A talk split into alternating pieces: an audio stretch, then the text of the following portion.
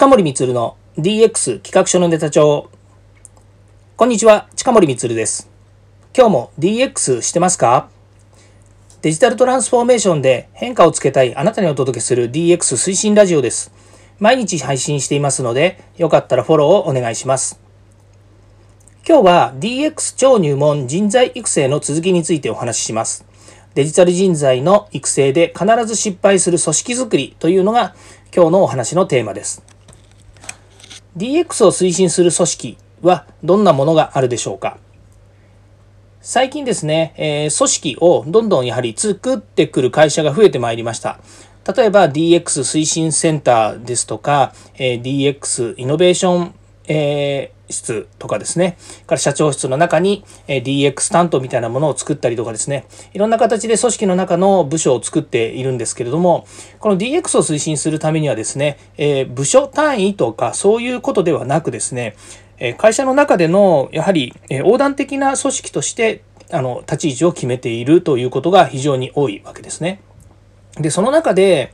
えー、まあ、会社としてということになるとですね、やはりこれトップダウンの話になります。経営者がですね、え DX を推進するという中でですね、もしかすると経営者自らではなく、担当の役人、もしくは取締役とかですね、そういった重役の方がですね、えこの DX の組織を引っ張る場合があります。まその時にもですね、え必ずどっかの LINE の部門だけをですね、DX するのではなくて、ま、いろんな部門ですね、あの製造、ま、例えばの話、製造の現場から、え物を調達する現場、それから、え、設計、開発、え、営業、すべてにおいてですね、この DX っていうものが、え、組織横断的にやはり関わってくるわけですね。まあ、そうじゃないとですね、会社として DX をやっていくということには、えならないということになるんですが、まあ、あの、本来、会社全員がですね、その DX に向かって進んでいくんですけれども、例えば、業務改革というですね、あの、一つの、まプロセスを改善したりとかですね、それから生産性向上を目的としたというふうな形での DX を目指す場合ですね、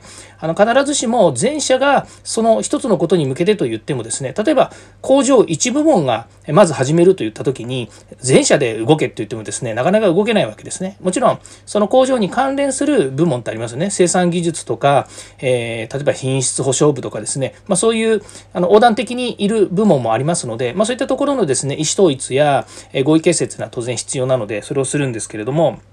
それからあとは、新価値創造ということで、まあ、そこで言うですね、新商品の開発とかですね、新サービスを新しく立ち上げていくという時にはですね、またこれはそれに関連する部門ですね、マーケティングの部門ですとか、新商品開発部門ですとかですね、あのそういったところが絡んでくるわけですね。まあ、そのようにですね、えーえー、必ずしも一部署や一部門、一ラインがですね、その DX をするために縦縦割りに進んでいくわけではなく、横割りになっていくということなんですね。で、これは今デジタル庁というですね、えー、国がデジタル庁を作ってますけれども、それを見てもすごくよくわかるんですね。もともとデジタル庁を作る、えー、一つの、えーと、こう目的というのが、省庁横断的な、えー、組織改革というか、そのデジタルのとかですね、データをどういうふうに、まマージ、マージしたりマネージしていくのかっていうところでですね、考えられている組織でもあります。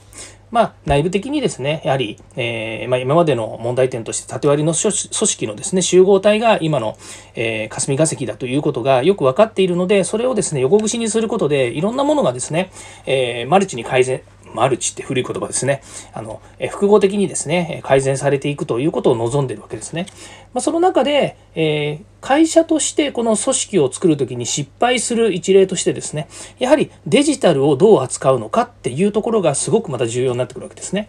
例えばこの DX の、ね、組織を担当した役員がですね、えー、自分がやはりデジタルに疎いということで、情報システム部門ですね、こういったものを入れてしまうと、後で何か問題が起こったときに、えー、自分のやはり責任にしたくないということで、情報システム部門を入れずにですね、またその、えー、ソフトウェアとか、そういった後でですね、大きなトラブルになるですね、何か失敗した時にですね、トラブルが大きくなりそうなものはですね、自分の組織に入れないとかですね、まあ、自分がいるいるうちはその範疇にしないというようなことをですね、考える人もいるんですね。で、これはもう大きく間違いで、